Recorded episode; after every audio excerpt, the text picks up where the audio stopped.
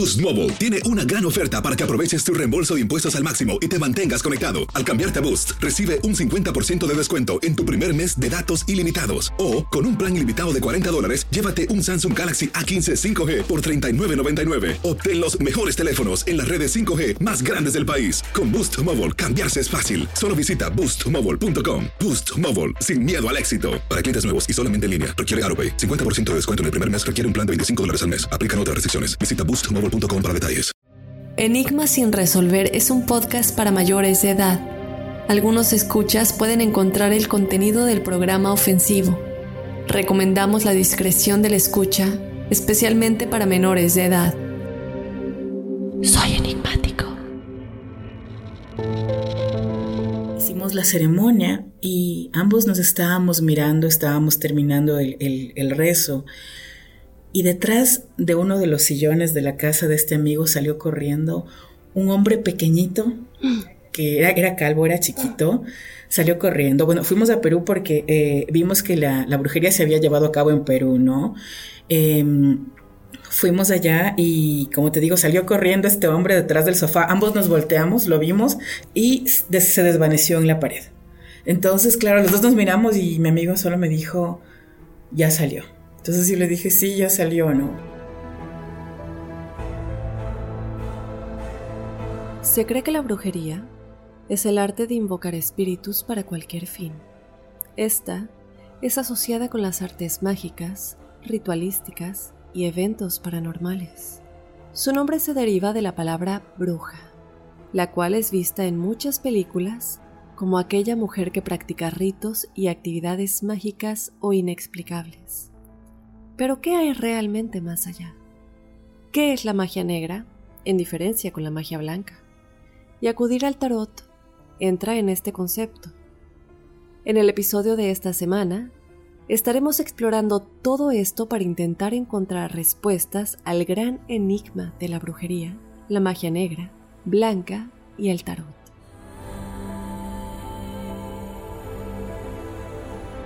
Acompáñame a analizar a detalle todo lo relacionado con la brujería, la magia negra, blanca, el tarot y muchísimas cosas más que vamos a estar platicando con nuestra invitada, la cual voy a presentar en un momento. Yo soy Dafne Wegebe, te doy la bienvenida como cada semana y bueno, este es un tema que nos han pedido, que nos han mandado en testimoniales tantos casos y como ya había dicho, muchas veces antes ya era hora de tener a una invitada que nos hable de todo esto. Entonces yo te agradezco a ti, Enigmático, por mandarnos todos tus temas, por mandarnos tus historias, porque creo que este episodio nos va a dar muchas respuestas, sobre todo respuestas que les pueden ayudar a ustedes. Como siempre, antes de comenzar con el episodio de esta semana, yo te quiero recordar que nos puedes seguir en las redes sociales, nos encuentras como Enigmas sin resolver, estamos en Instagram y en Facebook. Y de igual manera te quiero invitar a que nos cuentes tu historia paranormal o sobrenatural en el episodio de los jueves, el episodio de testimoniales enigmáticos. Escríbenos o mándanos tu nota de voz si lo quieres contar de propia voz, nada más que no se pase de 5, 5, 30 minutitos para que tengamos espacio para otras historias. Esto nos lo puedes hacer llegar a enigmas.univis y bueno, sin más, vamos a comenzar con el episodio de esta semana, el gran enigma de la brujería, la magia negra, blanca y el tarot.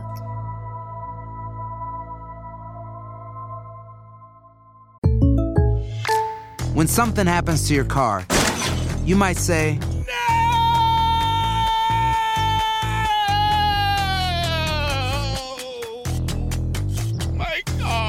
But what you really need to say is something that can actually help. Like a good neighbor, State Farm is there. And just like that, State Farm is there to help you file your claim right on the State Farm mobile app. So just remember, like a good neighbor, State Farm is there. State Farm, Bloomington, Illinois. Si no sabes que el Spicy McCrispy tiene Spicy Pepper Sauce en el pan de arriba y en el pan de abajo, ¿qué sabes tú de la vida? Para, pa, pa, pa.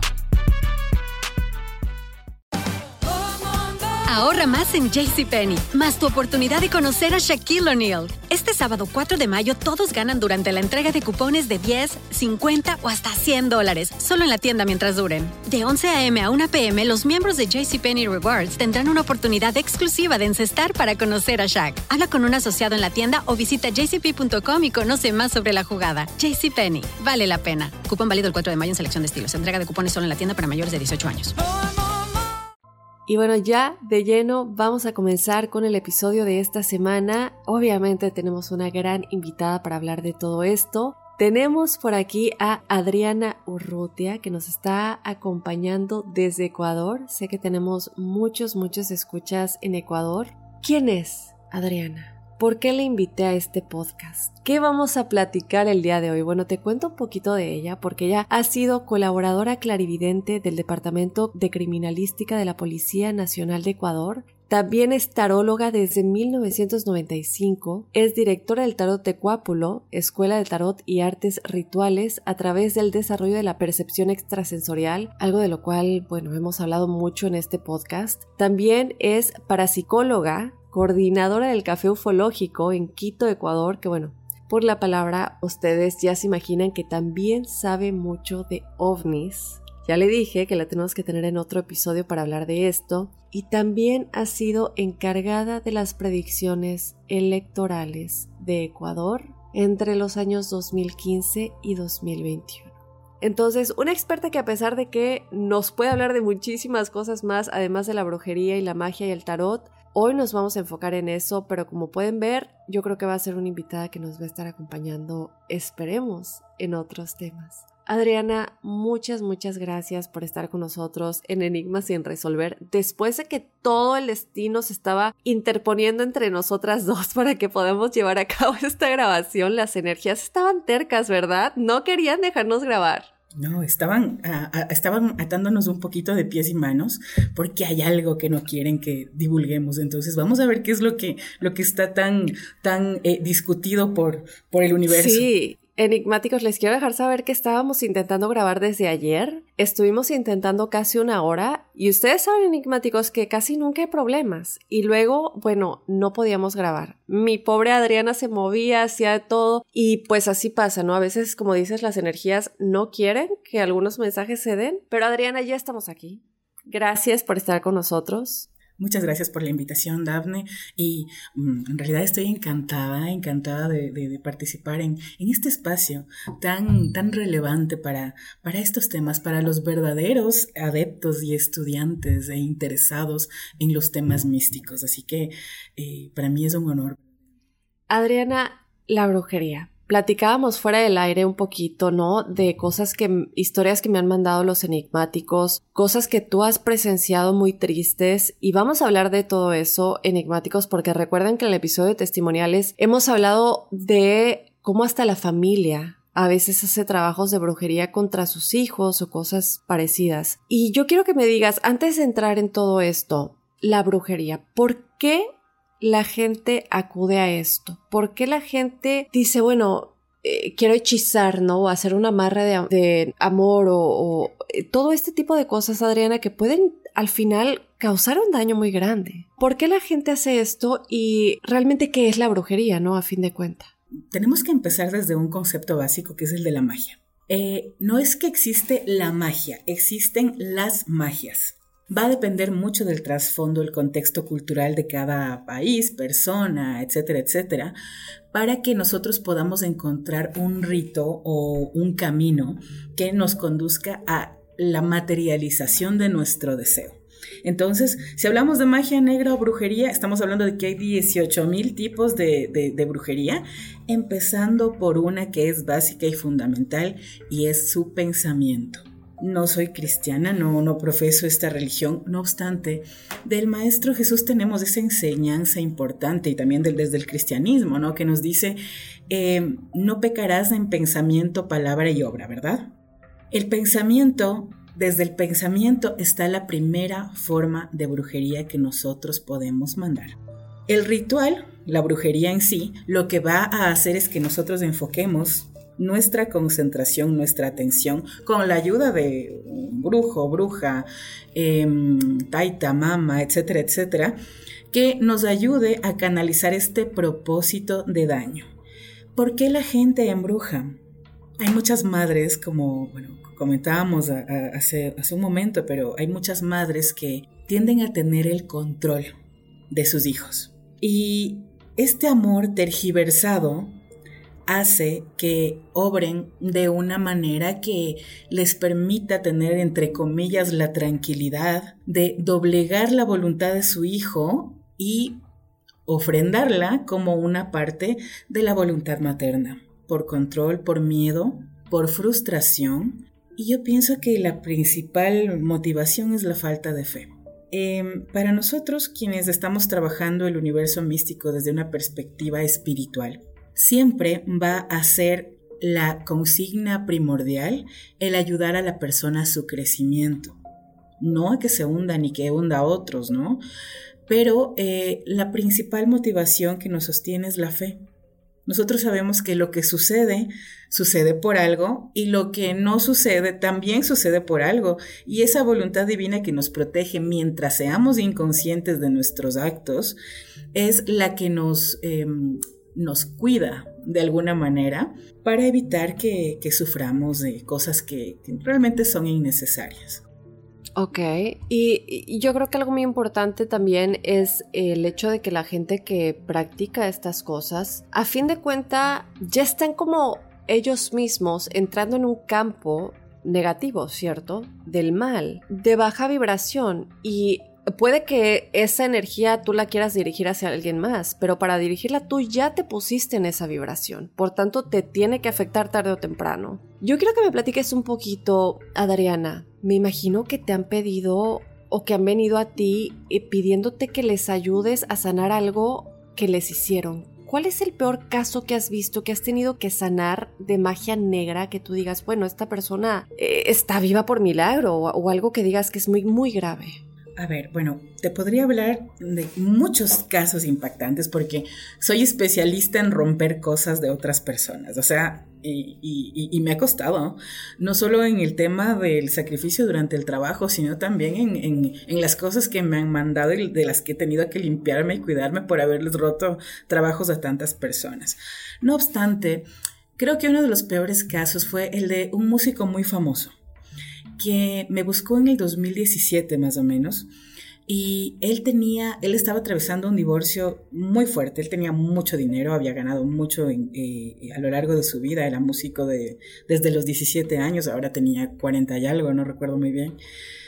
Y cuando llegó a la consulta, que lo trajo un amigo, me dijo, bueno, Adri, eh, me voy a divorciar, entonces mi esposa me está quitando todo, se está quedando con todo, y bueno, como yo sé que, que puedo eh, volver a, amasar una fortuna, pues no, importa, o sea, que se lo lleve todo, entonces me decía, a ver, a ver, un ratito, ¿cómo es eso de que mi esposa se está quedando con todo lo que he trabajado desde los 17 años hasta los cuarenta y tantos? Entonces empezamos a revisar. Y esta persona se había casado amarrado, se había casado amarrado por esta esposa que tenía. Y claro, em, la esposa obviamente creció mucho, mucho económicamente. Era una chica con, de, una situación económica bastante complicada al inicio. Y lo amarró, lo amarró, se casó con él y bueno, empezamos a trabajar el, tema de la purificación. Tardamos un mes. Y la última parte, bueno, eh, tuve que pedirle ayuda a un amigo en Perú. Entonces viajé a Perú, fui a verlo hicimos la ceremonia y ambos nos estábamos mirando, estábamos terminando el, rezo. Y detrás de uno de los sillones de la casa de este amigo salió corriendo un hombre pequeñito, que era, era calvo, era chiquito, salió corriendo. Bueno, fuimos a Perú porque eh, vimos que la, brujería se había llevado a cabo en Perú, ¿no? Em, Fuimos allá y, como te digo, salió corriendo este hombre detrás del sofá. Ambos nos volteamos, lo vimos y se desvaneció en la pared. Entonces, claro, los dos nos miramos y mi amigo solo me dijo, ya salió. Entonces yo le dije, sí, ya salió, ¿no? Pero lo que pasó es que, bueno, vamos a recordar un poco a, Elifas Levi, quien es uno de los maestros de, ciencias ocultas más, más renombrados y él siempre nos hace ciertas advertencias a, a quienes vamos a realizar esos trabajos. Entonces, nosotros cuando vamos a limpiar ponemos una parte de nuestra esencia ahí, así como cuando hacen la brujería los brujos. Entonces, aquí hay una ofrenda de esta parte de mí, te ofrendo para que me concedas esto, ¿no? Eh, entonces, yo amanecí, bueno, estuve, volví a, a, Quito, estuve más o menos un par de meses en Quito y un día recuerdo que amanecí con el estómago inflamadísimo estaba súper mal. Fui al hospital, no, no, había diagnóstico, me decían, no, pues que no, no hay razón para que estés mal, todo está bien. Y bueno, tuve que limpiarme, me limpié más o menos durante dos meses para poder terminar de sacar. Fue muy fuerte y veíamos, em, veíamos que se había sacrificado a gatitos, muchos gatitos. Entonces, claro, este hombre fue a desenterrar cosas en una de las casas que tenía y encontró 40 gatos. ¿40 gatos? O sea, están utilizando a los animales, que lo hemos platicado en muchos episodios, como eh, sacrificio para llevar a cabo estas, estas prácticas. Sí, no, cualquier tipo de ser vivo es, un, o sea, esto es criminal. Pero eh, estaban los cadáveres. La, ventaja fue que una vez que terminamos de limpiar, ya, o sea, hicieron la división de bienes. Y al final él logró recuperar más del 50% de sus cosas y también fijar una pensión justa, entonces eh, se, resolvió bien. Pero fue uno de los casos más dolorosos por los gatitos, mi enfermedad, el viaje a Perú, em, este amigo peruano maravilloso, un, gran taita, un gran chamán, que nos ayudó bastante en este proceso. Y bueno, eh, es, una de las, de las tantas, ¿no? Pero creo que esta fue, la, tengo presente porque fue una de las más largas. No, sí. Y, digo, no puedo la verdad ni siquiera quiero preguntar lo que le hacen a los animales para llevar a... Y no solamente a los animales, también a bebés, ¿cierto? Hemos hablado varios episodios de que a veces... Sabes que yo no, he encontrado, gracias a Dios, seres humanos, pero sí tuve un cliente que vino con una historia muy dramática acerca de eso. Yo eh, doy gracias porque realmente no me pasó. Eh, y espero que no me pase tampoco, siempre he sido con animales o en el tema de, almas, ¿no? Entonces, normalmente cuando hacen los amarres o las o los pedidos y atan a un, lo hacen en un cementerio, entonces lo que hacen es atar al alma del, del difunto para que cuide la consecución de este trabajo. Entonces, eso sí me ha tocado un montón. Qué fuerte, qué fuerte, Adriana. Eh, y ahorita me platicabas mucho de el hecho de que él entró en este matrimonio en primera instancia, porque bueno, él podría haber creído que estaba enamorado, pero realmente es que tenía un amarre. ¿Cómo funcionan los amarres? ¿Qué es exactamente el hecho de que te hagan un amarre y qué le hace sentir a la persona? ¿Es como sienten amor o se sienten que te aman realmente? Bueno, voy a ejemplificarte sí está bien, con otro caso que, fue también bastante reciente y, e involucra lo que, lo que me preguntabas hace un momento de la madre y, la esposa, ¿no? Este es el caso de un médico cardiólogo que, bueno, ahora debe tener 60, 70 años, pero cuando yo lo traté fue hace 20 años y él era uno de los primeros cardiólogos, de, de los principales cardiólogos aquí en Ecuador. Entonces él ganaba muchísimo dinero y desde sus 25 años que se graduó en el exterior y todo, la madre era quien manejaba sus, sus finanzas. Entonces la madre lo ata, lo amarra para que, eh, para que no se case, porque ella era la que controlaba el dinero. Entonces estábamos hablando de una persona que entre cirugías y todo ganaba unos 60 mil dólares mensuales. Entonces la madre se hacía cargo de todas sus finanzas. Eh, cuando la madre estaba muy anciana, logra que él se case con una mujer que era muy sumisa. Entonces, claro, lo ata para que esté con ella, pero eh, la madre falleció y se quedó a cargo. ¿Qué es lo que sucede con la persona? Primero, siente una necesidad de estar con el otro, pero es una necesidad enfermiza, una necesidad em, sumamente poderosa del otro. Él sentía hacia, primero hacia la madre, que no, que no la podía dejar, que la madre estaba enferma, que, la, que lo necesitaba y estaba cegado por, por cuidar a la madre, ¿sí? Luego, con esta persona, él sentía la necesidad de estar ahí, o sea, él no se podía ir de la casa. Ahora, ¿qué sucede? Cuando a mí me obligan a hacer algo que no quiero, hay una parte de mí que está revelándose. En muchas oportunidades he visto que esto desemboca en problemas de alcoholismo, drogadicción o en personas que encuentran a alguien con quien verdaderamente pueden estar, que realmente aman, pero no se divorcian o no pueden salir del matrimonio. Ok, eh, me gusta que, digas eso porque entonces quiere decir que un amarre nunca va a ser que, nunca va a ser mayor que el amor verdadero. O sea, tú me puedes amarrar, pero, y yo puedo estar contigo y vas a lograr que esté contigo o que tenga esa necesidad, pero si yo realmente me enamoro de corazón de alguien más, nunca va a vencer al amor verdadero. Nunca. Ni hay ningún amarre que sea más poderoso que la fe. No te voy a decir que, es fácil limpiar esto, pero eh, no es imposible y lo podemos hacer nosotros mismos. No obstante, en el caso de este señor fue muy duro, muy, muy doloroso. Y tenemos que recordar que para que haya un amarre yo tengo que abrir la puerta. ¿Cómo es eso abrir la puerta? Bueno, tengo que ser muy, muy específica en esto, pero si es que yo tengo relaciones sexuales con una persona. No tengo una relación, no tengo interés en una relación en serio, pero esta persona sí. Ya he abierto la puerta para que estas energías se compartan y esta persona pueda penetrar en mi campo áurico, en mi campo energético, en mi, en mi cuerpo espiritual y pueda penetrar con cualquier tipo de, de hechizo o, o situación mística, ¿no? Ok, ok. Por eso es que es tan importante cuidar nuestra energía sexual y nuestra energía mental. No es que no puede haber una relación consensuada en la que tenemos un acuerdo, esta persona está en una vibración que no me va a enfermar, no me va a dañar ni viceversa. Entonces vamos, podemos tener un encuentro y claro, nos despedimos amigablemente. Entonces también depende mucho de uno. Claro. Eh, hay una cosa que es muy importante. Mira, yo todos los días recibo a personas con problemas afectivos. Muchas eh, piensan, eh, mi esposo está amarrado y porque está amarrado es que se está yendo con esta y fulanita es bla, bla, bla, bla, bla. ¿Ok? Sí. Pero si tu esposo abrió la puerta para que esto suceda, ¿tú mereces estar con este esposo? Claro.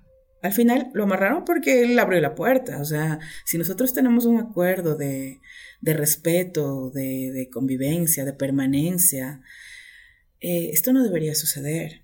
No es que no se pueda perdonar una infidelidad, pero, pero hay cosas que son, que, que, que son dignas de, de, de reflexión. Sí. 100%. Es como cualquier persona puede creer que está enamorado y decir, es que lo quiero de regreso o la quiero de regreso en mi vida, pero ¿por qué no analizamos si realmente es bueno o no para nosotros? Es el aferrarse a eso, ¿no? Lo que hace que lamentablemente la gente acuda a estas cosas. Y hablando de acudir y de los peores casos que has visto, Adriana, quiero que me platiques ahora. Yo sé que, y lo platicamos enigmáticos fuera del aire, Adrián y yo, ella no hace esto, por favor no la vayan a contactar para hacer ningún tipo de magia negra, pero ¿te has tenido que negar a algún caso así que ha sido como lo peor que te han pedido que hagas? Bueno, esto fue hace unos seis años tal vez, que creo que fue muy, muy impactante, por eso no se me olvida, pero llegó una chica guapísima, lindísima y bueno, se sentó en mi consultorio y me entregó un sobre y me dijo, mira Adriana, aquí hay 5 mil dólares. Quiero que le mates a la esposa de mi amante, a la mamá del hijo que tienen en otro país y eh, que, que, nadie se acerque a él. Tú me dices cuánto más necesitas y yo estoy dispuesta a pagarte lo que sea para que hagas esto. Wow. Y, bueno, la señora estaba enojadísima porque obviamente le expliqué que, que, no trabajamos de esa manera. Traté de ayudarla para que se eleve un poco de esta intención que tenía de, de daño, ¿no? Su autoestima estaba muy golpeada. Pero mm, ella se fue muy enojada recuerdo que gritó, se fue gritando hasta la calle, entonces me gritó desde la calle un montón de cosas, ¿no? que porque no le ayudo, que, ah, que no, que no soy bruja, que no sé qué, pero eh, fue, fue por eso un caso muy, muy impactante, ¿no? Entonces volvió unos meses más tarde. Eh, con su hija y me pidió disculpas y me pidió que ayude a su hija porque tenía un caso de posesión. Todo se revierte, ella había hecho el ritual, había hecho el ritual, lo que consiguió fue que su amante se divorcie, no consiguió que él se case con ella. Y era fuerte, Era fuerte de carácter, una persona muy, muy, muy frustrada, pero muy fuerte de carácter y muy fuerte de energéticamente. Bueno, de alguna manera se cuidaba. pero eh, lo que ella hizo se revirtió sobre su hija. Y mm, fue muy doloroso, muy doloroso porque esta chica ingresó en el universo de las drogas de una manera muy fuerte y mm, era muy complejo sacarla. Entonces pudimos trabajar unos meses, pero la actitud de la chica era parecida a la de la madre. Entonces, cuando alguien busca que tú obres eh, sin hacer un esfuerzo, pues no hay forma. Y eso es algo que recalcar. Cualquier cosa se regresa. Y yo creo que también eh, es el hecho de decir, bueno, esto es difícil porque de verdad, Adriana, y yo os digo, yo no sé siquiera la fuerza tan grande que tienes que tener tú para ver estos casos, porque yo solo de escuchar de ellos me duele solo pensar que hay gente capaz de desear, no solamente desear que alguien se muera, tomar cartas en el asunto para que eso suceda y también de matar a seres inocentes para llevar a cabo estos rituales. Es algo tan fuerte, pero importante lo que recalcaste, todo se revierte. Y lamentablemente, tal vez ni siquiera en ti, porque tú no te importas lo, suficiente para que, para que se revierta hacia ti. Se va a revertir en alguien que quieres, va a afectar a alguien a quien amas, en este caso su hija. Adriana, algo muy muy fuerte y creo que eh, hablamos mucho de cuando esto sucede, qué tipo de relación, por decirlo de alguna manera, puede tener con hacer pactos con el diablo. Porque de alguna manera acudir a esto es hacer un pacto con algo oscuro. Puede o no ser el mismo diablo, ¿no? Pero quiero que me platiques un poco la relación entre hacer pactos con el diablo y la brujería y la magia negra, porque tuvimos un caso también de de una enigmática que ella estaba casi 100% segura de que su papá había hecho un pacto con el diablo. digo, no lo podía asegurar, pero lo que sí podía asegurar, ella lo sospechaba, pero lo que sí podía asegurar es que él practicaba la magia negra, ¿no? Bueno, hay diferentes tipos de, iniciaciones que involucran tal o cual cosa, tal o cual pacto, quiénes son mis maestros, quiénes son mis guías. en el caso, bueno, en mi caso siempre he tratado de tener guías espirituales, ¿no? Hacia un, buscar la iluminación.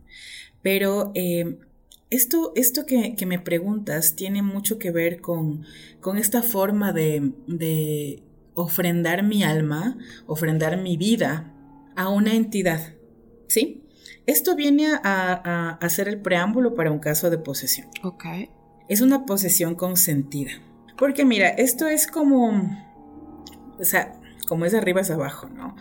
Eh, yo tengo muchos casos de, amigos que, están, que son muy religiosos, ¿no? Entonces, bueno, ellos entran a esta religión X y el pastor, el sheikh, el lo que sea, son los que deciden por ellos. Ellos consultan todo y el sheikh es el que decide.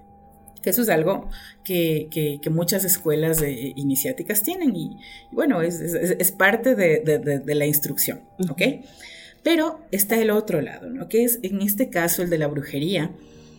Yo tengo lo mismo. Entonces yo le estoy diciendo, mire, yo te ofrezco mi alma, aparte te ofrezco el sacrificio de X cantidad de seres, pero a cambio quiero el alma, la doblegación la sumisión de esta persona, o la muerte de esta persona, o su enfermedad, su impotencia. Y esta entidad dice, bueno, está bien, esta entidad se va a materializar en mi vida. En mi vida puede ser en mi cuerpo, puede ser en el cuerpo de alguien cercano. Y va a empezar a vivir a través de, porque yo le he abierto el canal para que ingrese. Ok. Ya mi vida no me pertenece ya mi alma le pertenece a este ser.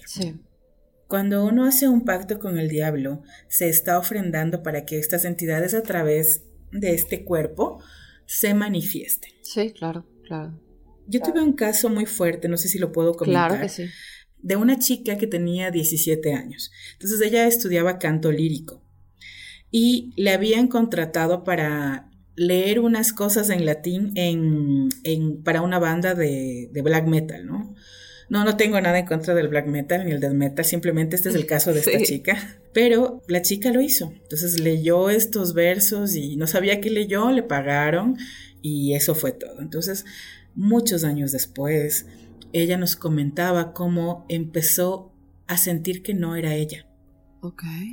Eh, y hacía cosas que no, nada que ver. Entonces decía, yo meditaba desde niña, yo hacía ejercicios de yoga desde pequeña, pero de repente quería tomar muchísimo alcohol, estaba en una, o sea, era como que algo me decía, haz esto. Entonces fue un día que la limpien y le, le, comentó esto la persona que la limpió, ¿no? Le dijo, mira, ¿qué hiciste cuando tenías tal edad? Porque aquí están como cuatro entidades que están metidas en ti y mira, déjame ver tus brazos, te has cortado los brazos, ¿no es cierto? Y yo decía, sí, sí, así, mira, porque eh, estás tratando de sacar, de sentir tu cuerpo, ya no lo sientes. Entonces aquí hay entidades que están contaminándote. Ahí la conocí, entonces empezamos a limpiar. Pero, pero bueno, pasó esto porque estos tipos de alguna manera la ofrendaron a ella. Entonces eh, luego, claro, ella buscaba estos versos y veíamos que lo que justamente eh, decían eran que yo me pongo como ofrenda para esto. Ahora, eh, hace un momento comentabas algo muy importante que creo que a mí y a todos los enigmáticos nos va a ayudar. Magia negra, magia blanca, magia roja, Cuéntame un poquito la diferencia entre estas magias. Tú practicas la sanación, practicas con guías espirituales, todo lo que es bueno, todo lo que podría decirse que es del lado de la magia blanca y has sanado cosas de la magia negra. Entonces, ¿quién mejor que tú para explicarnos esta diferencia? Em, la magia o el tema, em, tema mágico en general es como un cuchillo. Lo que la diferencia y la convierte en algo distinto es el propósito. Yo puedo utilizar este cuchillo para untarle mantequilla a mi pan o puedo utilizar este cuchillo para apuñalar a una persona.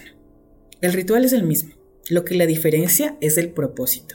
Si hablamos de magia negra, magia roja, magia verde, magia azul, magia del mar, magia de las hadas, cualquiera de estas cosas, no importa, porque nos pueden disfrazar la brujería con un montón de nombres. Yo tengo un montón de alumnos que vienen a clases de tarot y empiezan, eh, Adri, pero es que a mí me dijeron que, que, que, el tarot es como la Ouija, pero es que no sé qué, o sea, no, no, vamos a investigar primero antes de hacer barbaridades y de pensar barbaridades que a la final nos van a terminar consumiendo.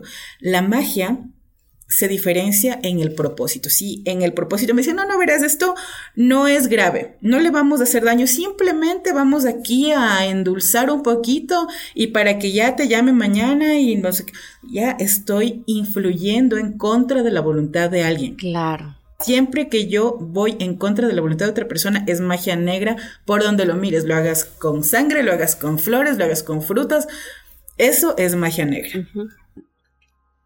Me estabas hablando del tarot ahorita, ¿verdad? Y, mencionaste el tarot. Y este es un tema que nos fascina. Bueno, a mí me fascina el tarot, a mis enigmáticos les fascina el tarot.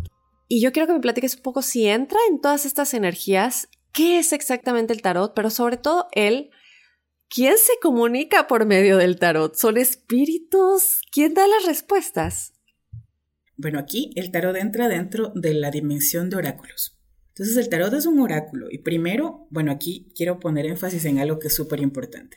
Como se ha tergiversado tanto el tarot, ahora se utiliza como una, como una herramienta de juego, ¿sí? Una herramienta lúdica, en la que, bueno, vamos en una fiesta, ah, traje mi tarot, ah, qué chévere, léenos a todos. O sea, ya se perdió la sacralidad del tarot. Entonces, el tarot es un oráculo y el oráculo está canalizado por ti.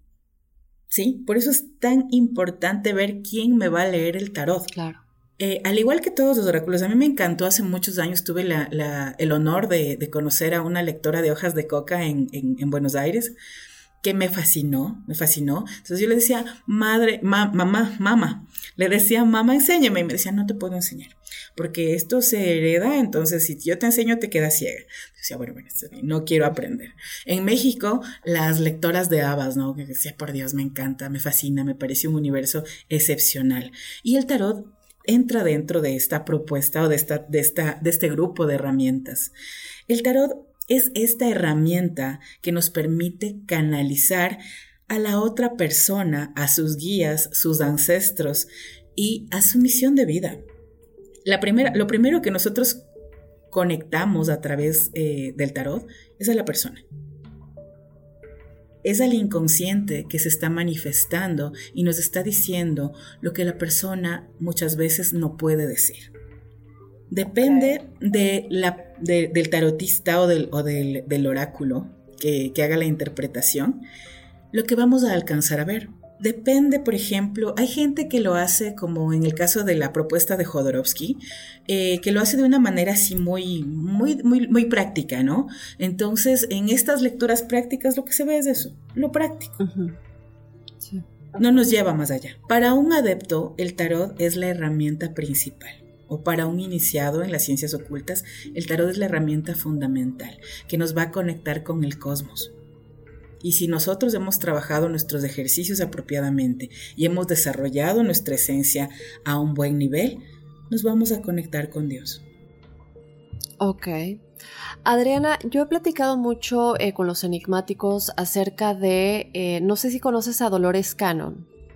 Ella falleció, pero Dolores Cannon realizaba eh, algo que se llama sanación cuántica, que era en, sentido de las regresiones de vidas pasadas, ver qué pasa entre vida y vida y ver qué pasa cuando estamos en el plano astral, ¿cierto? Es todo este proceso de, de, pues de ver tu vida, de sentir el dolor que le hiciste a otros, no es nada más verlo, es sentirlo en primera persona. Y una de las cosas que, bueno, uno de los libros que ella tiene, porque tiene muchísimos libros, se llama Conversaciones con Nostradamus ella al realizar esta regresión de vida pasada con una de sus eh, clientas, o bueno, con una de sus pacientes, se canalizó realmente a, Nostradamus. Y ella era una estudiante de Nostradamus en Francia en los 1500, en su vida pasada, y Nostradamus encontró el campo entre su estudiante en Francia en los 1500 y Dolores Cannon. Entonces ella comienza a decir, bueno, es que yo soy, eh, estoy en Francia, son los 1500, Comienza la comunicación entre Dolores Cannon y Nostradamus por medio de esta paciente de Dolores Cannon y estudiante de Nostradamus, y ella comienza a tener prácticamente conversaciones con Nostradamus, que es como se llama el libro. A fin de cuentas, lo que sucede y es el mensaje que, que ella da en ese libro es que Nostradamus dijo, sí tengo muchas predicciones, y se están dando esas predicciones, pero muchas de ellas están siendo malinterpretadas. Y lo, el mensaje más grande aquí es que sí se puede cambiar esas predicciones. No todo está, es una de las muchas posibilidades, es decir, a lo mejor a mí me parece que va a haber una bomba en tal año, pero la humanidad puede cambiar esa realidad, puede cambiarse a otra realidad paralela en todo este campo como cuántico, ¿no? En donde todas las realidades existen. Pero es una, una realidad potencial, está ahí y por eso me aparece. Te comento esto porque quiero que me des tu punto de vista en cuanto al tarot. La gente se asusta cuando le sale algo negativo o cuando el tarotista les advierte de un peligro. ¿Se puede cambiar o si nos sale algo malo, ya es definitivo? No se puede cambiar, se tiene que cambiar. Si es que es algo que realmente... Hay cosas que sí son inevitables, como la muerte. Claro, claro. Nosotros trabajamos mucho desde el, libro tibetano de la vida y la muerte, entonces es, una preparación muy especial, también desde tanatología. Eso es lo que, lo que es eh, inevitable, porque no depende de nosotros. En el amor podemos cambiar también muchas cosas, pero hay muchas otras que son inevitables. No obstante, la mayoría de las cosas, el 90%, se pueden y se deben cambiar. Porque es como si yo te digo, Daphne, tú me dices, Adri, tengo una fiesta el día de hoy a las 2 de la tarde, entonces voy con este vestido rojo. Entonces, por aquí el tarot te dice, eh, si vas por la avenida no sé cuánto, te van a robar o puedes tener un accidente. Entonces, ¿qué haces tú? Me voy por la otra avenida. Ya está. Es, si, uno más uno es igual a dos. O sea, si yo sigo por este camino, en el caso de una experiencia de vida, si yo sigo por este camino, no puedo esperar que este uno me sume tres.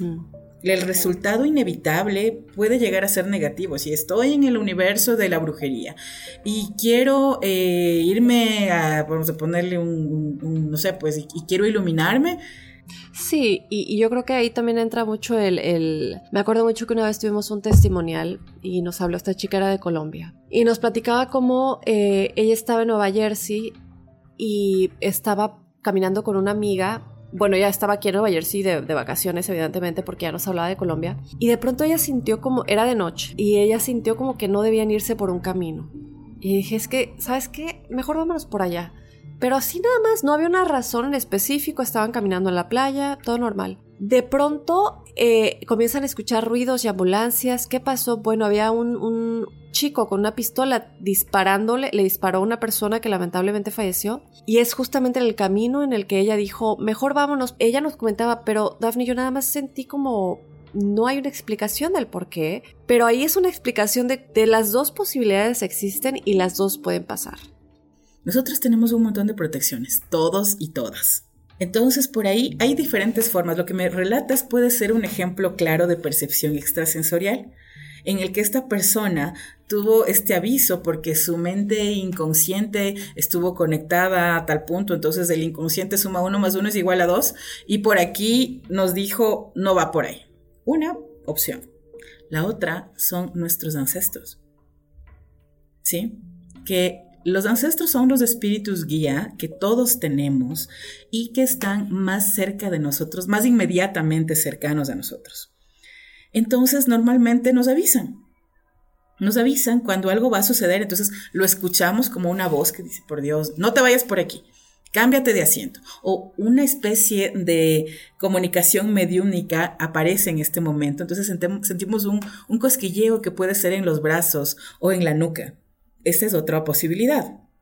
Y la tercera puede ser eh, esta opción de que mi guía interior interviene ayudándome. Como has visto cuando los perritos eh, perciben que va a haber un temblor o algo así. Sí, los pájaros igual. Sí, los pájaros, exactamente. Entonces, si tú también ya sientes, bueno, vas abriendo tu intuición, tu percepción a otro tipo de realidades. Eh, y se presta la este vaticinio, ¿no? Como para que vayas desarrollando eh, esta parte de tu esencia que por ser inminente el peligro se activó, como decimos acá, a la brava, para que no te pase nada. Mira, eh, la parte fundamental que nosotros trabajamos en el curso de tarot, como te había comentado, es el desarrollo de la percepción extrasensorial para que se pueda eh, de alguna manera fomentar este, una, una lectura mucho más profunda.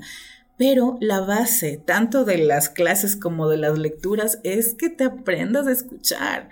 Porque nosotros sabemos todos, y no me van a meter, pues, no, sé si es esta la parte del, y eso está muy en discusión, pero no sé si es el instinto de conservación o la percepción extrasensorial la que nos dice, no es por aquí. Tú al primer día, en la primera cita, sabes si es o no es.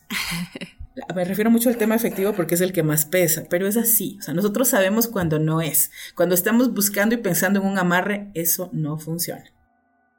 Y, y, esto es importante mencionarlo porque el amor va más allá únicamente del amor romántico, ¿no? Y el amor puede vencer este tipo de cosas de las que hablamos como la brujería y, y, gente como tú obviamente que trabaja con lo bueno y que pueden con esa bondad y con el conocimiento desde luego limpiar muchas energías negativas. Y por eso quiero que me platiques, Adriana, ¿cómo pueden los enigmáticos y la gente en general protegerse de la magia negra? Digamos que alguien todavía no quiere llegar al punto de que ya le hicieron algo, o tal vez presiente que alguien le quiere hacer algo, o ya se lo hicieron, pero tal vez no tiene el dinero para ir con alguien que le, le ayude. ¿Cómo pueden los enigmáticos en casa practicar alguna protección bueno, hay muchas formas em, que son sumamente accesibles, ya que la parte fundamental de la magia eh, está en nuestra cocina. Sí, entonces la tenemos casi todos y todas a mano, porque está ahí, en la cocina. Hay formas de hacerlo a través de plantas, a través de, de, hierbitas, podemos limpiar la casa, podemos limpiarnos a nosotros mismos, o podemos también em, trabajar desde una de las herramientas fundamentales que nos enseñaron, que no nos enseñaron a, explotar a, fondo y casi todos conocemos desde la infancia. Si estamos hablando desde una perspectiva eh, un poco más eh, religiosa, hablamos de la oración. Lo que nosotros hacemos en un ritual mágico es una oración programada. Es una oración canalizada a la consecución de un fin. Entonces, la oración de una madre por un hijo es lo más fuerte y lo más bello que hay. Entonces, podemos pedirle a la mamá que ore por nosotros. La meditación, bien bien trabajada, ¿no? Limpiando el espacio y, y pensando conscientemente, enfocando mi energía después de haber entrado en el trance, en limpiarme ayuda muchísimo y podemos complementar con los baños de hierbas. Un baño que a mí me encanta. que les voy a compartir ahora es el de sal marina, aproximadamente una media taza, una taza, depende de, qué tan altos somos, qué tan gorditos. Una tacita de sal marina, el jugo de siete limones, una cucharada de bicarbonato y más o menos unos 8 litros de infusión, puede ser de ruda, verbena o puede ser ortiga también. Entonces, ¿qué hacemos? Ingresamos a la ducha, nos bañamos súper bien, muy a conciencia, como si no nos hubiésemos bañado en 10 años. Una vez que terminamos, vamos a aplicar esta pasta desde el cuello hasta la punta de los pies, poniendo énfasis entre los dedos de manos y pies, ya que es aquí donde se, se, concentra mucha energía y no tenemos mucho acceso a estas partes. Ahora más porque ya nos lavamos las manos todo el tiempo, pero vamos a poner énfasis siempre en limpiezas eh, o cuando nos realicemos baños en estas partes.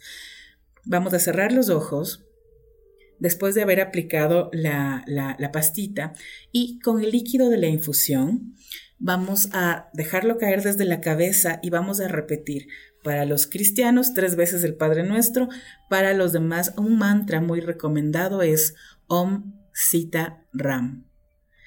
Eh, voy a repetirlo, es Om Sita Ram.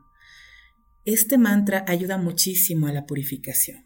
Entonces podemos trabajar con estas palabras e ir sanando la parte, la parte energética, la parte física, la parte eh, de, nuestra, de nuestra aura que está afectada por la envidia o por cualquier cosa. No enjuagamos, dejamos que se absorba cinco minutos, secamos y al día siguiente podemos tomar un baño normal.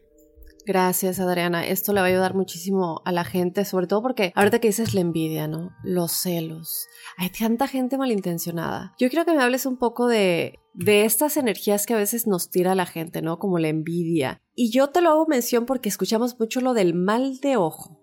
El mal de ojo. Cuéntanos qué es el mal de ojo y si tiene que ver con estas envidias porque tengo entendido que es como del pensamiento, ¿no? A ver, lo vamos a complementar con esa parte de la intención, ¿no? Que pasa mucho en las vecindades o en los vecindarios, los edificios de eh, conjuntos residenciales donde tenemos eh, a un vecino puerta a puerta, ¿no? Entonces aquí hay que cuidar mucho la energía. El mal de ojo normalmente viene por una persona que tiene la mirada fuerte. ¿Sí? Muchas veces puede suceder de otra manera. O sea, tuve un mal día, pésimo día, estoy con, con los demonios arriba y salí a la calle y al primero al que miré a los ojos o al primero al que vi le mandé todo, no, por, no, no, intencionalmente, pero inintencionadamente le mandé todo lo que, lo que tenía. Entonces esta persona pues se cargó. Y esto pasa, se puede considerar mal de ojo. Está la otra parte que es la de qué bestialidad, qué mal que me cae mi vecino y cómo se parqueó medio centímetro más allá de la línea amarilla que divide nuestros parqueaderos. Entonces, quiero que se muera. Entonces, cada vez que voy, le mando toda la vibración em, que, tengo dentro hacia él o ella a su auto o a la puerta de su casa. Esto vendría a ser el mal de ojo enfocado a, a una persona. Entonces, claro, nos sentimos débiles, súper débiles, no nos queremos levantar, nos sentimos cansados, irritables, nos duele la cabeza y en el caso de los niños se enferman. Entonces, claro, con los niños hay que tener también mucho cuidado porque muchas veces pasa con los docentes. Entonces, eh, hay que cuidarse las formas de limpiar esto, bueno, podríamos utilizar el baño que utilizamos antes. Si estamos hablando de, una vecindad y este tema de, puerta con puerta y todo, el ojo turco es una, una forma de protección muy fuerte. Ayuda mucho contra la envidia. Entonces, sí le recomendaría en estos casos, así como eh, una buena ayuda el, desde el feng shui, eh, los espejos de Pacua, pueden servir, pero eso sí, necesitamos que nos asesore un especialista porque es un tema delicado el trabajar con los espejos, ¿no? Hay que limpiar la pulserita roja, que ya saben que desde la época de nuestras abuelitas siempre ha sido recomendada. Eh, se utiliza en la mano izquierda. Entonces vamos a tratar de cuidarnos así.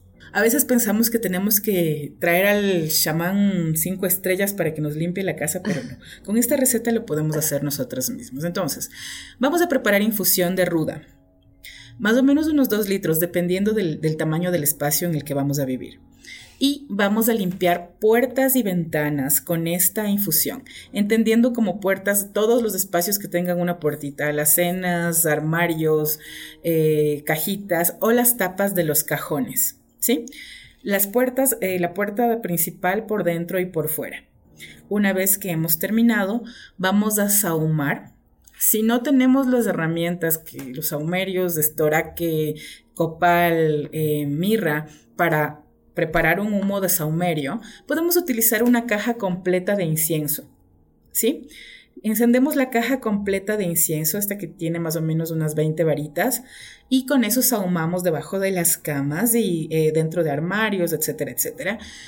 Y para finalizar el primer día, vamos a encender dos velas de color blanco. Al día siguiente, procuramos utilizar el mismo platito. Al día siguiente encendemos dos velas de color rojo. Esto nos va a ayudar mucho a atraer la, prosperidad y la abundancia, así como la energía, la voluntad. Y al tercer día, bueno, al segundo día ya no limpiamos, entonces solo encendemos las velas rojas. Y al tercer día vamos a encender dos velas de color negro. Vamos a, tranquilizarnos, tenemos un concepto muy negativo de las velas de color negro, pero en este caso la vela de color negro es súper absorbente, es como una esponja. Entonces va a recoger cualquier energía que no se haya limpiado durante el proceso de sanación. Por supuesto, debo limpiarme después de realizar la limpieza. Entonces, una forma muy sencilla es utilizar infusión de ruda después al finalizar para hacerme un baño. Después de mi baño normal, dejo caer infusión de ruda, repetimos el mantra que, habíamos mencionado anteriormente, o el Padre Nuestro, y em, estamos listos. Quiero que me platiques rápidamente cómo descubriste tus poderes y cómo decidiste usarlos para bien porque como ya dijimos, mucha gente decide usarlos para mal. ¿Cómo empezó todo este camino? Cosa que a lo mejor te debía haber preguntado al principio, pero creo que no podemos terminar el podcast sin escuchar esta parte de ti. A ver, esto empezó cuando yo tenía 12 años, ¿sí? Ya antes eh, podía ver, entonces, como les, les comentaba hace un momento, pues yo soy vidente, soy clarividente, y podía ver entonces para mí eh, a veces, no sé, pues eh, pasaban niños corriendo o veía cosas que decía, por Dios, pero qué raro, no, esto no está aquí. Mi madre es psicóloga, una persona maravillosa, entonces se dio cuenta de que había algo más.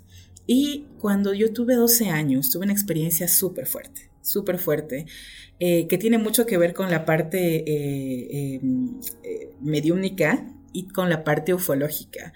Entonces empecé a tener experiencias muy extrañas. Eh, tuve un sueño muy raro, lo voy a resumir y, mejor dicho, no fue un sueño.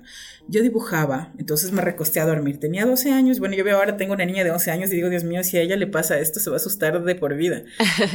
me recosté a dormir y había dibujado, eh, me gustaba mucho dibujar rostros, entonces em, dibujé los ojos y dije, bueno, me muero de sueño, eh, mañana termino el rostro, pero dejé los ojos dibujados.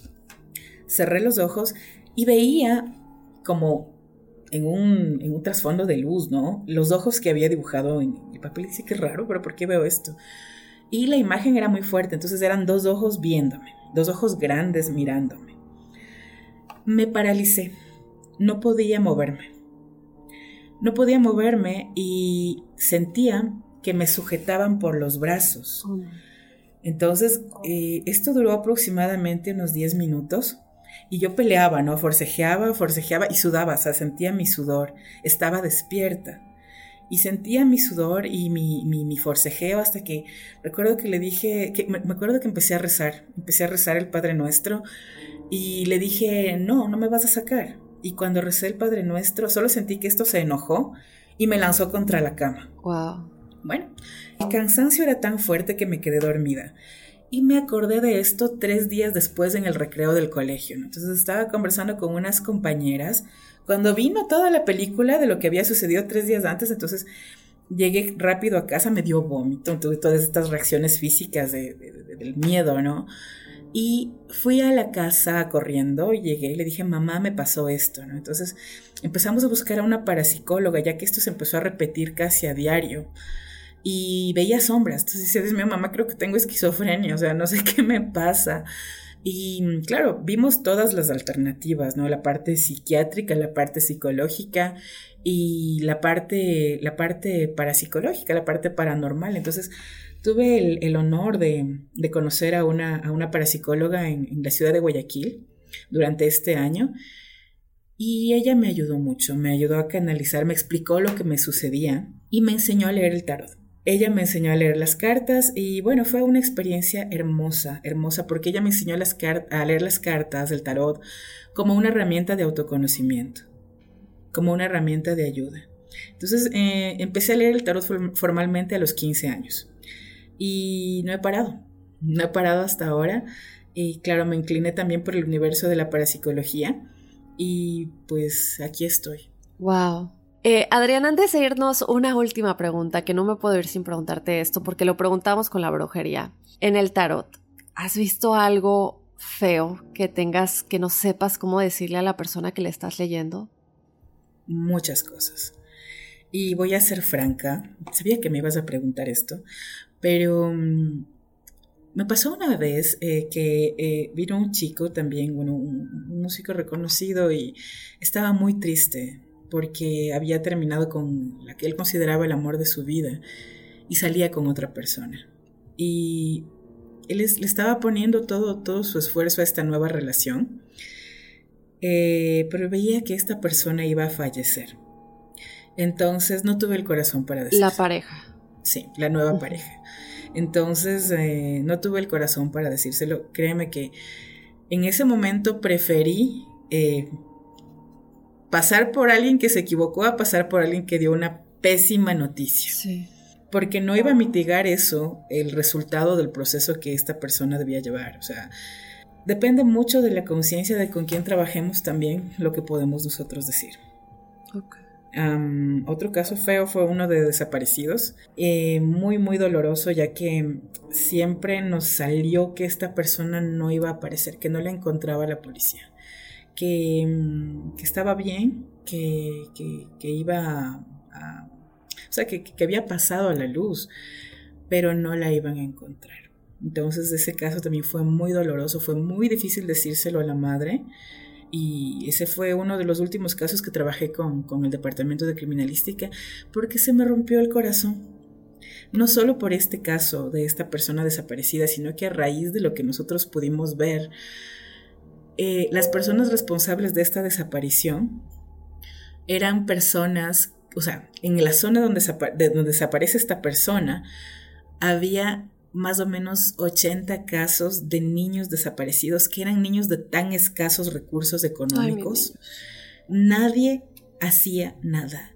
Y esos casos ni siquiera, ni siquiera han llegado a los medios. Entonces veíamos en, en las fotografías, en las imágenes de las personas inculpadas, eh, eh, perdón, acusadas, no inculpadas, acusadas, un montón de rostros, un montón de rostros y eran rostros infantiles. Entonces, claro, yo recuerdo que mi, pedido al departamento de criminalística fue, necesito todas las fotos de niños desaparecidos, las, los datos de niños desaparecidos de esta zona desde tal año a tal año.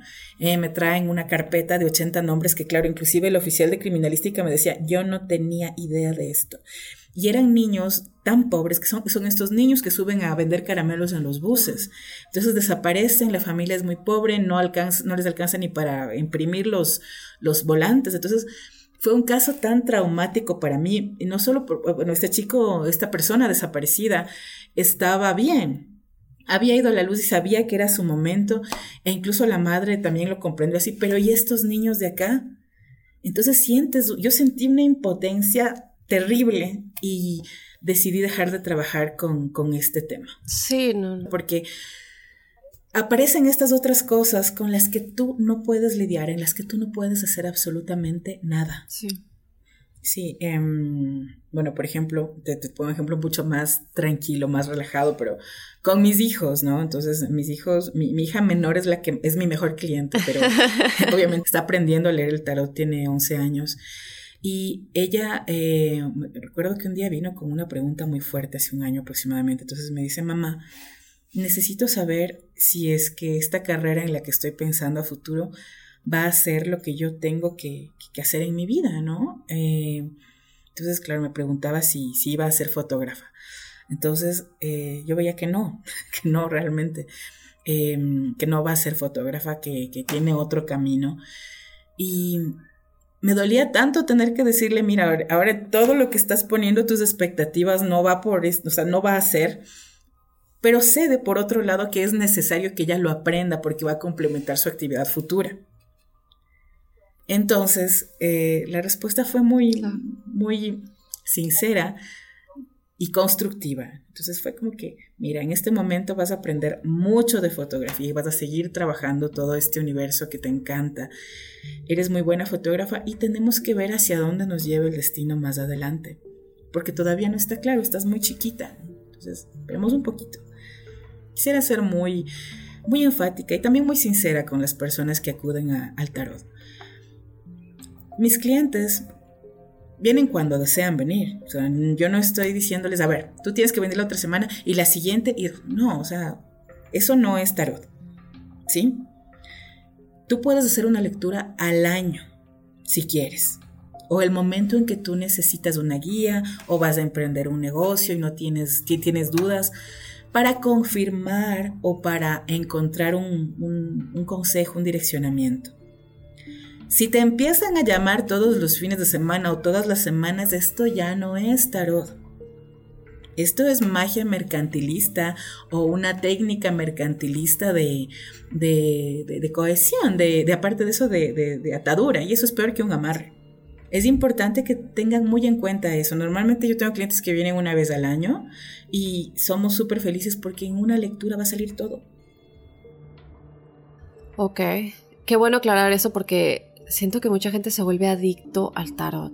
Adriana, tuvimos un caso de dos chicas que desaparecieron lamentablemente y contrataron en efecto a un vidente para, pues para que le dieran respuesta a los papás. ¿Qué les pasó? Hasta el día de hoy sigue siendo un caso sin resolver. Eh, en efecto, el vidente les dijo que pues eh, habían sucedido ciertas cosas y pues los papás el dolor yo no me lo puedo ni imaginar, digo, no tengo hijos, pero no, no quisiera ni imaginarme el, dolor tan grande, ¿no? Por otro lado, eh, tuvimos el, caso del el asesino de la carita feliz o de, de la carita sonriente y dos mamás de dos de estos jóvenes que fallecieron en manos de este culto, me parece que es un culto, eh, fueron con un vidente que pues les, les podía como describir un poco lo que sucedió. En este caso yo entiendo que tú ya dejaste de trabajar en esto. ¿Qué pasa en estas visiones? ¿Tú logras ver el momento en el que la víctima estaba ahí o, es como una puedes ver en dónde está enterrado el cuerpo. No nos tienes que dar detalles claro no no quiero ponerte una situación incómoda de algún caso en específico pero un poquito para que la audiencia se dé una idea por qué es tan importante cuando hablamos incluso de la CIA que ellos tienen a psíquicos y tienen a gente que realiza el remote viewing para poder ver lo que está sucediendo incluso hasta en otros países y poder encontrar a criminales. La gente no sabe que hasta la CIA hace, acude a estas cosas. Entonces, si me podrías platicar un poco qué es lo que se ve, como te digo, no, no tienes que ser específica, pero ¿lo ves? ¿Lo logras ver? ¿O lo sientes? ¿O es como una intuición? Si es algo demasiado dramático, que esto tiene mucho que ver em, con la parte de la percepción extrasensorial, ¿no? Entonces esto empieza a, reflejarse en, de distintas formas, como por ejemplo desde la psicometría o la retrocognición. Entonces, primero sientes y percibes lo que sucedió en el espacio. Si vas al espacio, entonces, qué sé yo, me han llevado a lugares. Recuerdo una vez, puedo, no sé si puedo, tenemos tiempo para que te cuente este ejemplo claro rapidito, pero entré a una peluquería, me estaba cortando el cabello y claro, sentí un montón de cosas, entonces, y era algo tan avasallador que le dije a la, a la, a la chica que me cortaba, al estilista, le digo, amor, eh, a ti tu esposo te golpea y te golpeó aquí, perdóname que te lo diga de esta manera, pero es que no, no, hay algo aquí muy fuerte y claro, se puso a llorar, ¿no? Entonces me enseñó los golpes y me dijo, sí, esto pasó hace tres días y bueno, claro, entonces, pero allí era como, no sé, eh, la sensación que tenía era de que estaba súper caliente la habitación, el, el local, y podía ver frente a mí a un hombre parado y una mujer en el piso. O sea, el, al hombre lo veía como una sombra, pero a la mujer veía que era esta chica que me estaba cortando el cabello y él la tenía sujeta por un brazo. ¿no? O sea, esta sombra grande que era, de, era masculina, la tenía sujeta por el brazo. Entonces, esta fue una, una experiencia hace mucho tiempo. Ahora, con respecto a los casos de desaparecidos, em, el último caso en el que trabajé, bueno, he seguido trabajando, pero ya directamente con la familia, ya no a través de criminalística, pero el último caso en el que trabajé, em, lo vi, lo vi, o sea, me llamó una chica, su padre desapareció en, circunstancias bastante sospechosas, entonces me llamó y me dijo, quiero saber dónde está mi papá. Entonces eh, venía esta voz que me, que me decía, repite lo siguiente, o sea, tu, eh, tu padre está desaparecido, está muerto, no está vivo, y lo mató uno de sus socios. Ay, no. Me llamó, me dijo, quiero saber, usted trabaja con esto, entonces fue esto. Y lo mató uno de sus socios, lo van a, o sea, lo van a encontrar, pero, pero lo mata uno de sus socios. Y claro, eh, la chica estaba muy enojada. Eh, nos despedimos y a la semana encontraron el cuerpo y lo había asesinado uno de sus socios. E, en ese momento fue así. Em, en otro caso fue horrible porque este caso fue hace 20 años más o menos en la discoteca Factory, fallecieron 20 chicos. Eh, y a mí me pidieron, yo he sido locutora de radio desde los 14 años hasta hace unos 3 años más o menos aquí en Ecuador, y me pidieron que anime un concierto. Eh, que era conmemorativo por estos muchachos. Entonces, claro, claro, encantada, no hay problema. Y de repente, una semana antes de este concierto, empecé a sentir algo muy extraño. Entonces decía, Dios mío, ¿qué me está pasando? Y sentía que me asfixiaba. Entonces sentía, Dios mío, decía, me pasa algo.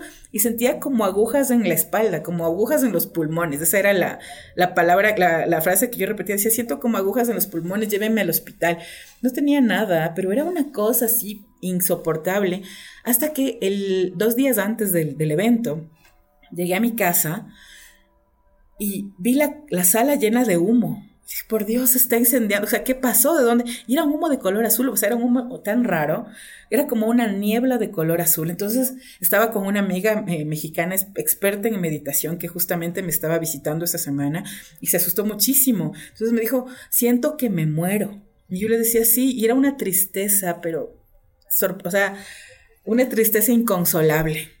Entonces empezamos a repetir un mantra que en ese momento trabajábamos mucho por la técnica de meditación que estábamos puliendo y la niebla se empezó a disipar y bueno, después tuvimos reacciones físicas, náuseas y se nos descompuso el estómago. Y al día siguiente, bueno, yo fui, no, perdón, dos días después fui a animar el concierto y cuando llego se acercan unos chicos con una caja y tuve la misma sensación que había tenido el primer día esto de las agujas en los pulmones y, esta tristeza inconsolable. Y me dicen es que aquí tenemos las cenizas de nuestro amigo que falleció en el evento.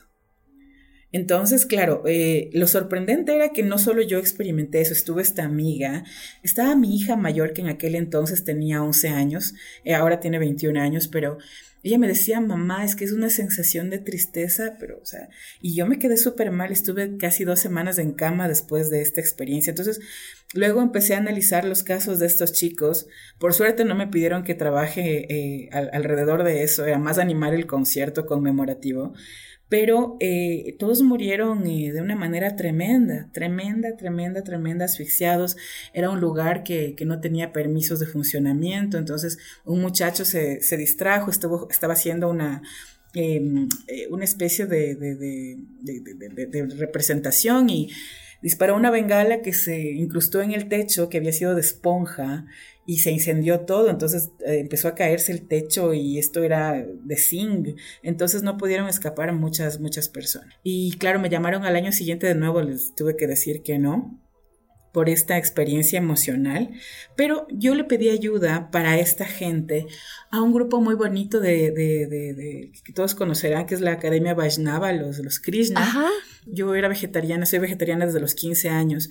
Entonces les pedí ayuda para que vayan a limpiar el lugar y ellos son tan amorosos que fueron, fueron, obviamente, eh, les pedí ayuda a ellos porque las, demás agrupaciones te cobraban un montón, entonces estas familias necesitaban ayuda y no estaban, no, no estaban en condiciones, entonces eh, fueron, limpiaron a todo el mundo, hasta los trabajadores que recogieron los escombros y, y sanaron, y fue algo muy bonito muy bonito. Eh, me quedé con una buena experiencia ya que organizábamos festivales vegetarianos, estoy hablando de 13, 20 años. Venía con todo el corazón, igual que el, que el Tao. Em, que la gente del Tao también, súper entregados, bellísimo, eh, la gente de ciencia de la espiritualidad, eh, bellísima, todos ellos vinieron y la, red, la Gran Fraternidad Universal también. Entonces, entre todos organizábamos festivales vegetarianos y, venían y estaban siempre dispuestos a, a, ayudar. Gente muy linda, grupos muy, muy chéveres en los que se puede practicar meditación de una manera totalmente gratuita y están dispuestos siempre a abrir el corazón a quien lo requiera, sin miramientos. Ese día, cuando hubo el concierto, yo hace mil años que no, iba a un concierto, un amigo que falleció en ese evento me invitó y me dijo, Adri, ven, yo me sentía mal, me enfermé y no llegué. Te soy muy sincera, ese día yo no vi qué es lo que iba a suceder, ni siquiera se me ocurrió. Y mi ex esposo eh, tenía un concierto ese día, entonces él se iba a un concierto de los Doors. Entonces me acuerdo que me dijo, a ver, ¿te vas a tu concierto? yo le dije, eh, creo que no, me siento mal. Me dijo, allá, ah, porque yo me voy al de los Doors, entonces como a mí no me gustaba en ese entonces, fue como que bueno, chao, chao, que te vaya bien. Y eh, más o menos a las 3 de la mañana empieza a sonar mi teléfono. Y una amiga me dice, eh, Adriana, ¿estás bien? ¿Estás bien? Y se cortó la llamada. Dije, bueno, no pasa nada. Cuando al día siguiente llegué a un, a un mall, estaba en una boutique comprándole ropa a mi hija pequeña. Y al llegar a la caja, solo vi que la cajera tenía abierto el periódico de par en par. Y, el, el, titular decía, eh, no, incendio en Factory que era el nombre de esta discoteca. Recuerdo que dejé todo, agarré un taxi, llegué a la casa y le dije a mi ex esposo se murieron fulanito, fulanito, fulanito y fulanito, que eran cuatro ex compañeros de él de la universidad. Entonces empezamos a llamar por teléfono, en ese tiempo no teníamos la facilidad, ni siquiera había Facebook creo, mm. pero no teníamos la facilidad que tenemos ahora de, comunicarnos y eh, pasamos toda esa noche en velorios. Entonces teníamos que ir de un velorio a otro. fueron los cuatro amigos de, compañeros de trabajo de él, quienes fallecieron y bueno, hasta ahí me impacté. Y, yo te preguntaba esto porque siento que así como hay personas como tú que tienen estos dones, creo que los animales también los tienen.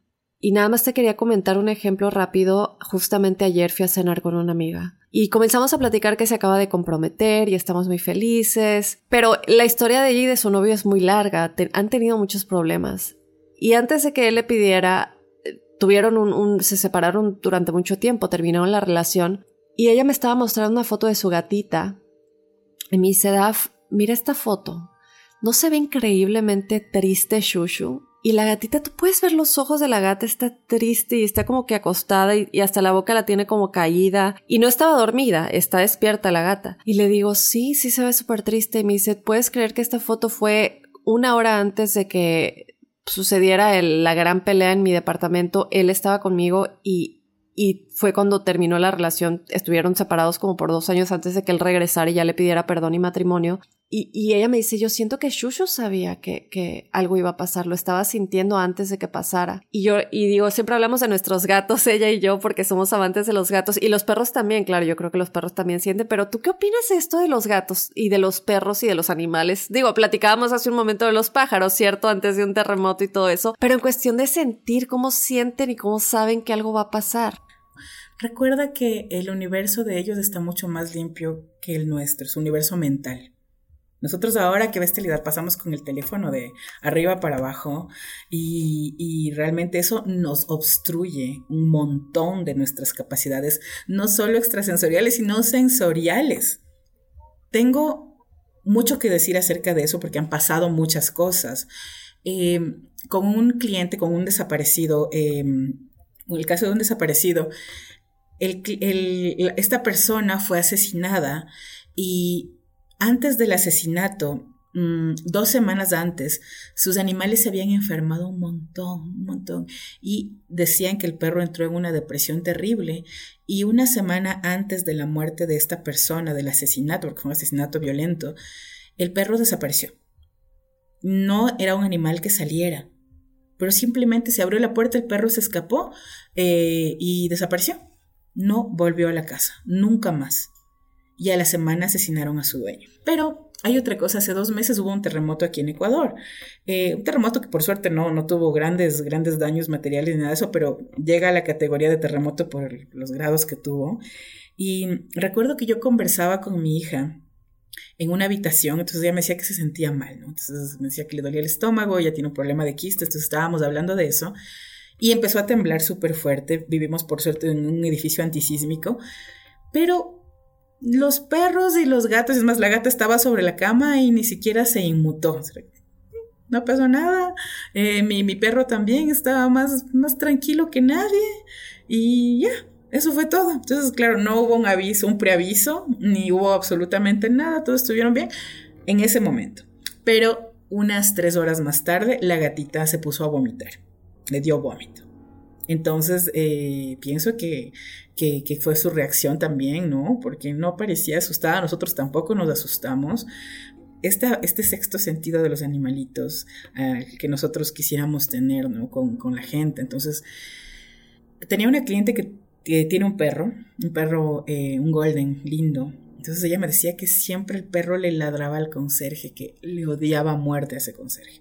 Y que el conserje más bien era muy servicial y muy, y muy amable, ¿no? Pero que el perro no le soportaba. Entonces ella también empezó a desconfiar del conserje del edificio. Eh, entonces nos comentó que después, bueno, el conserje llevaba mucho tiempo ahí.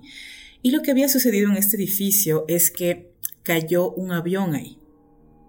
Se cayó una, avioneta pequeña y mató a varias personas del último piso, entonces que este conserje entró y salvó a un niño, logró salvar a un niño y los demás se quemaron y bueno, lograron salvar el resto de departamentos y todo. Eh, entonces lo que percibíamos era eso, ¿no? Y la energía de esta situación y que también él era el único que había permanecido en ese edificio durante muchos años haciéndose cargo de este pequeño cementerio.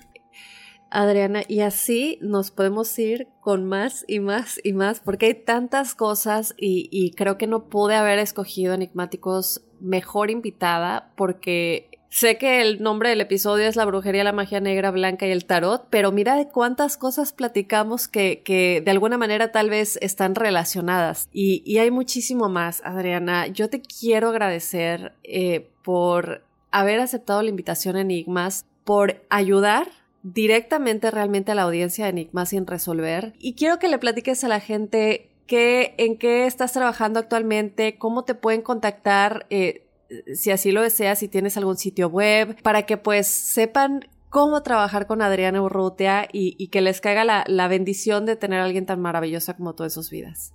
Muchas gracias por esas palabras, Dafne, de corazón. estamos aquí para ayudar, estamos aquí para servir. Recordemos todos que tenemos una, una misión divina. Entonces, si nos olvidamos de eso es que las cosas se salen un poquito de, del camino. Si podemos ayudar a recobrar esa conciencia de la misión divina, pues para eso estamos. Eh, mi nombre es Adriana Urrutia. Eh, mi, empresa se llama El Tarot de Guápulo. Eh, nosotros trabajamos todo lo que tiene que ver con lecturas, de formación, formación. Ahora estoy trabajando en la parte investigativa. Viajo a Buenos Aires de nuevo eh, próximamente, entonces vamos a estar por la ciudad de Buenos Aires para quienes estén por allí y quieran visitarnos, pues bienvenidos. Trabajamos mucho a nivel internacional con mucha gente y espero pues que puedan que puedan encontrarnos. Estamos como el Tarot de Guápulo en Facebook e Instagram y como la Bruja de Guápulo también en, en Facebook. Bienvenidos y esperamos poder, poder ayudarles de todo corazón. Muchísimas gracias Adriana. Y bueno de igual manera obviamente ustedes pueden ir a nuestras redes sociales enigmáticos. Ahí vamos a estar tagueando etiquetando a Adriana en sus redes sociales para que la busquen. Y pues nada Adriana de nueva cuenta muchísimas gracias. Nos pasamos al tiempo y yo me podría seguir pasando porque se siente una plática muy muy a gusto pero pero nada te quiero agradecer mucho por haber aceptado la invitación y dejar la puerta abierta en caso de que quieras regresar un futuro episodio de corazón, Dafne. Y si me permites mandar un claro Claro que sí, claro que sí. Quiero, bueno, recomendarles también eh, eh, al, al, Congreso eh, Nacional de Magia que está en México, que está realizando una labor lindísima y me encanta en los programas que tienen. Y mm, le, quiero recomendar y mandarle un saludo enorme al doctor Chuy Campos, quien, quien me ha ayudado muchísimo en, en la parte investigativa. Entonces quiero mandarles un abrazo gigante a todos quienes conforman esa, esa organización y también a la gente del Café Ufológico Río 54 en Buenos Aires, a quienes amo muchísimo y espero verlos pronto. Así que si desean conocer más de ufología, más acerca de, misticismo, pero desde una parte académica, pues pueden contactar a estas, a, estas agrupaciones que van, van a ayudarles de una manera eh, desinteresada, pero muy, muy amorosa y muy profesional. Maravilloso. Y pues creo que valdría la pena poner toda la información de estas organizaciones y de tu café y desde luego tuyas en, la descripción del episodio enigmáticos. Así que vayan a la descripción del episodio. Allá van a tener toda la información eh, para que si ustedes, como dice Adriana, quieren acudir y quieren informarse un poquito más, pues allá tienen la información. Gracias, Adriana. A ti, Dafne, muchas gracias. Qué gusto conocerte y qué hermoso programa, me encanta. no, gracias a gente como tú lo hace hermoso. Entonces, eh, pendientes enigmáticos de futuros episodios en donde queremos tener a Adriana. Yo te doy las gracias por habernos acompañado en otro enigma sin resolver, otra semana. Y desde luego, pedirte que si tú tienes historias de este tipo, pedirte que si tú quieres colaborar de alguna manera con tus experiencias paranormales o sobrenaturales, pues te comuniques con escríbenos a enigmas.univision.net. Nos puedes también mandar un audio si lo quieres contar de propia voz. Solamente te pedimos que no se pase de 5, 5, 30 minutitos para que pues tengamos espacio para otras historias. También te invito a que nos sigas en las redes sociales. Estamos en Instagram y en Facebook como Enigmas sin resolver. Y bueno, sin más, de nueva cuenta, vayan a la descripción del episodio para ver toda la información de Adriana y todo lo que ya platicó. Y yo te espero el jueves de esta semana con los testimonios testimoniales enigmáticos y desde luego el próximo lunes con otro enigma sin resolver. Soy enigmático.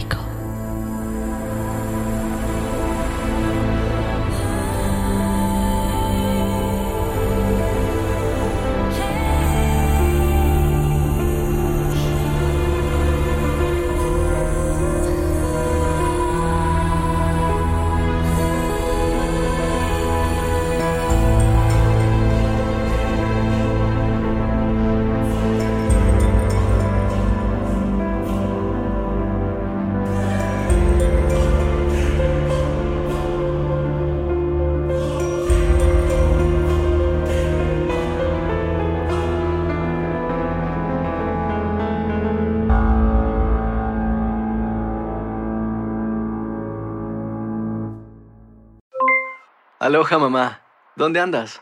Seguro de compras. Tengo mucho que contarte. Hawái es increíble. He estado de un lado a otro con mi unidad. Todos son súper talentosos. Ya reparamos otro helicóptero Blackhawk y oficialmente formamos nuestro equipo de fútbol. Para la próxima te cuento cómo voy con el surf y me cuentas qué te pareció el podcast que te compartí, ¿ok? Te quiero mucho. Be All You Can Be, visitando goarmy.com diagonal español.